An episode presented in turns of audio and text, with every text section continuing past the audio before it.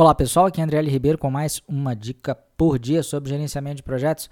Hoje respondendo a mais uma dúvida de uma ouvinte que mandou o seguinte recado aqui para a gente pelo WhatsApp. Ela disse: Bom dia, Andriele.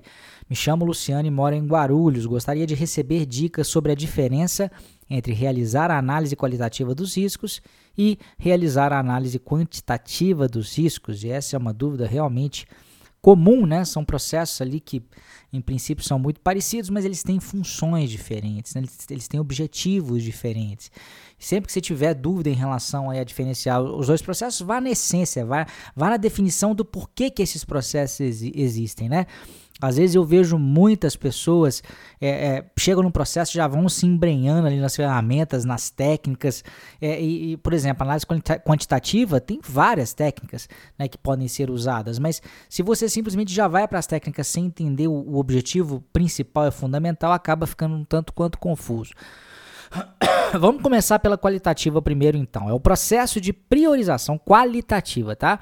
Processo de priorização de riscos e grife essa palavra mentalmente aí, priorização, para análise ou ação adicional subsequente através da avaliação e combinação da sua probabilidade de ocorrência e impacto.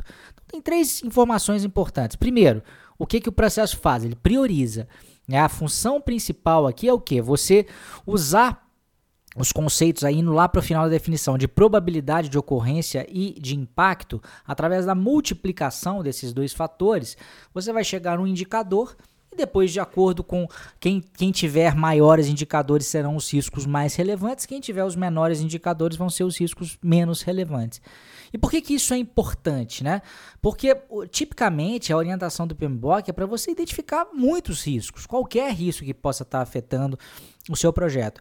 E pode ser que não haja tempo hábil né, para você depois analisar com cuidado cada um deles. Né? Se você tem uma orientação de identificar grandes quantidades de riscos e você tem um tempo limitado, o que você tem que fazer? Você tem que saber qual que é, que é o risco mais importante em relação ao outro. E como são muitos riscos em muitos casos, a gente precisa de ter um processo que é eficiente, né? ainda que ele seja um tanto quanto subjetivo. Então, a análise qualitativa, como ela é qualitativa, ela é um tanto quanto subjetiva, mas não tem problema, porque o, a grande vantagem dela é ser um processo rápido, em que você vai ter algum critério para, sei lá, de 100 riscos identificados, de repente você vai qualificar aqueles é, é, 30 principais para que você possa dar, os 10 principais, para que você possa dar um, uma, um zoom ali e tratá-los né, com um cuidado um pouco maior. Né? E para que, que você prioriza? Para depois executar processos subsequentes. Então, quando a gente fala Processo de priorização de risco para análise ou ação adicional subsequente, essa análise ou ação adicional subsequente é rodar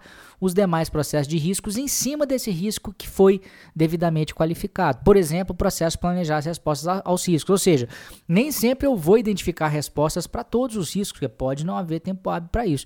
Eu uso a análise qualitativa justamente para fazer essa triagem, aqueles riscos que são mais importantes e aqueles que são menos importantes.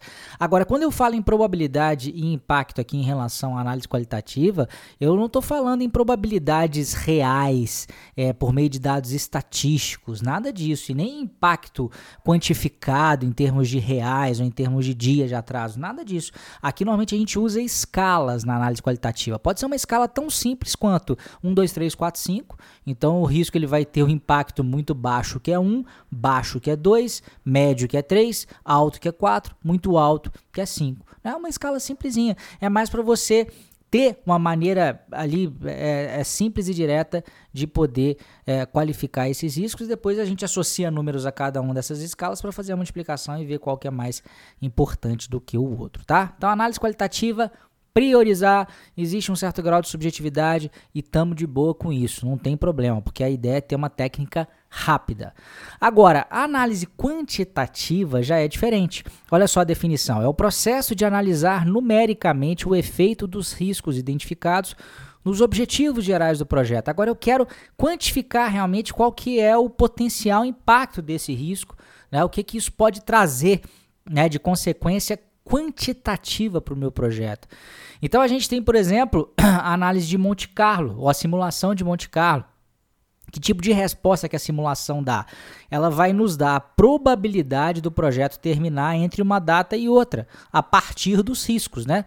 Se eu digo que meu projeto tem, por exemplo, 80% de chances de terminar é, em 100 dias, ele não tem 100% porque tem risco na jogada aí, né? Agora, uh, ele tem, se ele tem 80% de chance de terminar em 100 dias, se eu falar 120 dias, qual que é o percentual de chance? Talvez já caia para uns 60%, para uns 50%.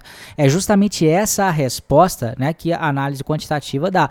Simulação de Monte Carlo é só uma possibilidade. Eu posso, por exemplo, usar também o valor monetário esperado é, em que a gente quanti, quanti, é, torna quantitativo também uh, uh, potenciais impactos. E isso serve para que eu possa calcular reservas.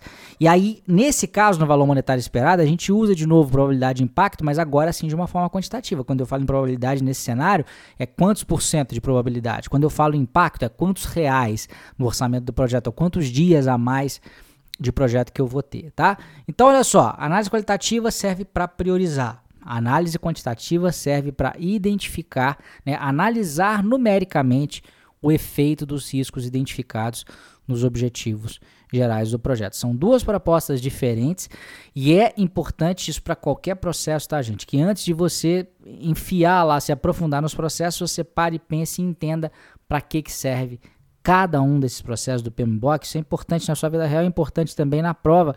Esse é, inclusive, um dos quatro que eu chamo, né, dos quatro segredos dos candidatos vencedores. Aquelas coisas que todo candidato que já passou nos exames PMP e CAPM fizeram. Uma delas é isso: é saber precisamente, exatamente para que serve cada um dos processos e ter esse raciocínio de parar e pensar com calma antes de se aprofundar, tá? Sugiro fortemente que você conheça os outros segredos dos candidatos no vídeo 2 do Certifica GP que está no ar essa semana. É, ontem eu passei o link para vocês. Eu não vou passar hoje de novo, não, senão o pessoal pode ficar meio bravo. Todo dia tá passando. Se você né, vem recebendo as dicas, se olhar aí ontem, antes de ontem, a gente vai ter passado esse link aí. E se você tiver dúvida, você pode me perguntar aqui pro WhatsApp também, que a gente passa sem maiores problemas, tá bom? Grande abraço, essa foi a dica de hoje. A gente volta amanhã com mais uma dica por dia. Tchau, tchau.